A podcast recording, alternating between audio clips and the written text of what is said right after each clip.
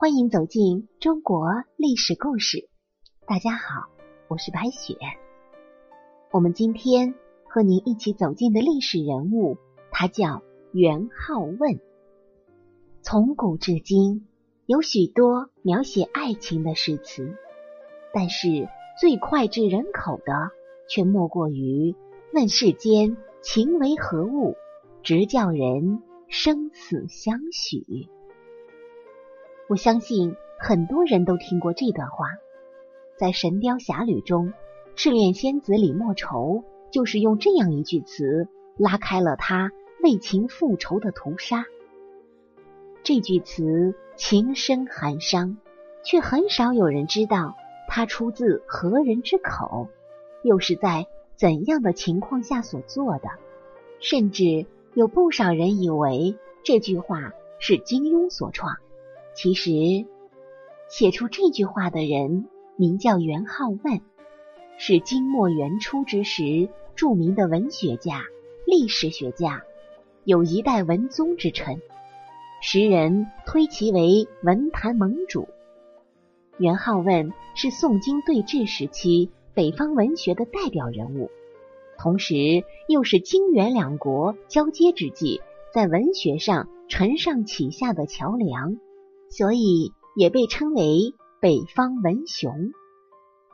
元好问，字玉之，号夷山，太原秀容人，生于公元一一九零年，去世于公元一二五七年。据说啊，这个元好问的祖上是北魏太武帝拓跋焘的儿子，也有人说是秦王拓跋翰。和南安王拓跋余的孩子，北魏分裂之后，户籍落到汝州，后来随着不断的搬迁，在新州落户。元好问诞生于新州农村一个世代书香的封建士大夫家里，祖父元资善在金朝海陵王时任柔服城，父亲元德明。因为屡次科举不中，所以后来以教授乡学为业。虽然成就不算大，但也正是因为如此，元好问自小受到了比较好的教育。值得一提的是，因为元好问的伯父没有孩子，而元好问又是元德明的第三个孩子，依照旧例被过继给自己的伯父为孩子。元好问小的时候。就被养在四父的身边，并且随四父任职。元好问天资聪颖，七岁能诗，有神童的美称。他随着四父在冀州任职期间，因为聪颖好学且颇有才华，所以受到了翰林侍读学士兼知登文古院陆泽的赏识。陆泽爱其俊爽。教之为文。十四岁的时候，元好问拜师郝敬清，博通经史，燕冠百家。后来他的四父被罢职，但是为了元好问的学习，仍然继续留在临川，一直到元好问完成了学业。有这样的条件在，元好问若是在学无所成，也就太对不起家人了。元好问得一代文宗、文坛盟主之誉，就足以证明他个人才学的出色。但是令人意想不到的是，尽管学富五车，但是元好问却在科举路上处处受挫。据说元好问从十六岁开始参加科举，一直到三十二岁才进士及第。漫长的科举之路，元好问。屡屡受挫，他的情绪很是低迷了一段时间。令人赞叹的是，面对失败，元好问不曾妥协，屡败屡战，屡战屡中，还是如他所愿，进士及第了。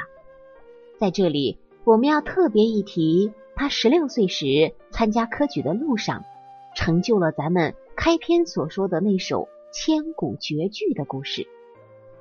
他之所以有如此痛彻心扉的感悟，就是因为他上京赶考途中遇到的一件事情。今张宗太和五年，年仅十六岁的元好问赶赴并州参加科举考试。走到半路的时候，他碰到一位捕雁的猎人，二人很是投缘，正好又同行了一段路。这个猎人就找元好问搭讪聊天。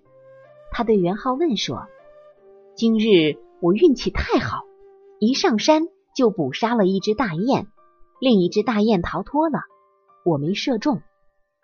元好问见猎人手中提着两只大雁，便指着他们说：“这不是有两只吗？”猎人说：“我真的只射中其中一只，另一只是自杀的。我将那只大雁射下来以后，另外一只逃脱的大雁在天空盘旋，悲鸣不止。紧接着，我就看见它。”投地而死了。元好问：“没有想到，居然是这样的结局。”他听了之后，非常的震撼和感动，就从猎人的手中买回了这两只大雁，把它们葬在了汾河边上，并立碑刻下“雁丘”二字，提笔写下了《雁丘词》一首。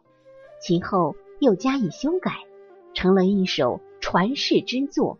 摸鱼儿《雁丘词》，问世间情为何物，直教生死相许。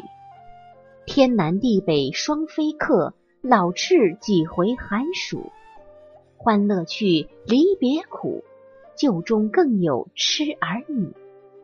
君应有语，渺万里层云，千山暮雪，知影向谁去？横汾路，寂寞当年箫鼓，荒烟依旧平楚。招魂楚歇何嗟及？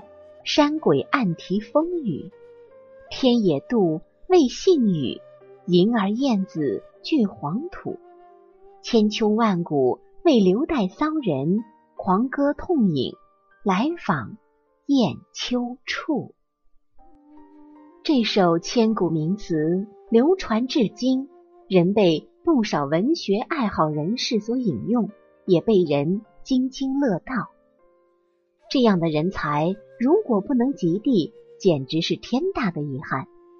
在历经十六年不断的苦读应考之后，元好问终于进士及第。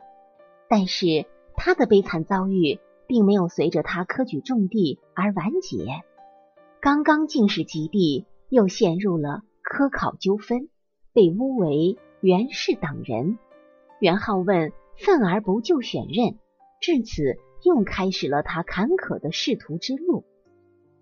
三十五岁的时候，元好问因为得到赵秉文等人的贡举，被任命为国史院的编修，留官汴京。留任京都期间，元好问的生活过得十分清苦。正大三年。任河南镇平县令，次年改官河南内乡县令。不久，他的母亲张氏去世，元好问奔丧回家。后来啊，虽然应邓中帅应次元之邀，但也只是出任应次元府中的幕僚。元好问担任幕僚没有多久，就遇到了蒙古军队大举进攻，凤州沦陷。邓州帅投降，元好问只好选择离去。正大八年，元好问调任南阳县令，任上他进行大力改革，获得极高的政绩。也正是因为在南阳县上的政绩，元好问被调到京都，任尚书省令史，后来又升官成为左司都事，转任尚书省左司员外郎。天兴二年，蒙古军队进攻开封，金哀宗弃城而逃。蒙古军队成功攻占了开封，元好问、王若虚、刘琦等人都被迫参加撰写碑文。金朝亡国之后，元好问作为朝中高官，被蒙古国囚禁，与家人辗转于山东聊城等地。后来。因为与蒙古军队中的汉军将领交好，生活才又逐渐变好，慢慢的有了自由。这段期间，元好问因为痛心国家的灭亡和奸臣误国，为了以诗存史，编辑金国已故君臣的诗词，汇聚成为《中州集》。晚年之时，因为元好问才学极高，受到元世祖忽必烈的赏识，召其入朝。元好问谢绝推辞，选择归隐故乡。潜心编纂著述。元宪宗七年，元好问在陆羽社病逝，享年六十八岁。好了，朋友们，本期的故事到这里就结束了，感谢您的收听。喜欢的朋友欢迎点赞转发，也欢迎您评论留言。下期我们将和您一起走进千古第一奇对联儿。老子天下第一的故事，我是白雪，下期再见。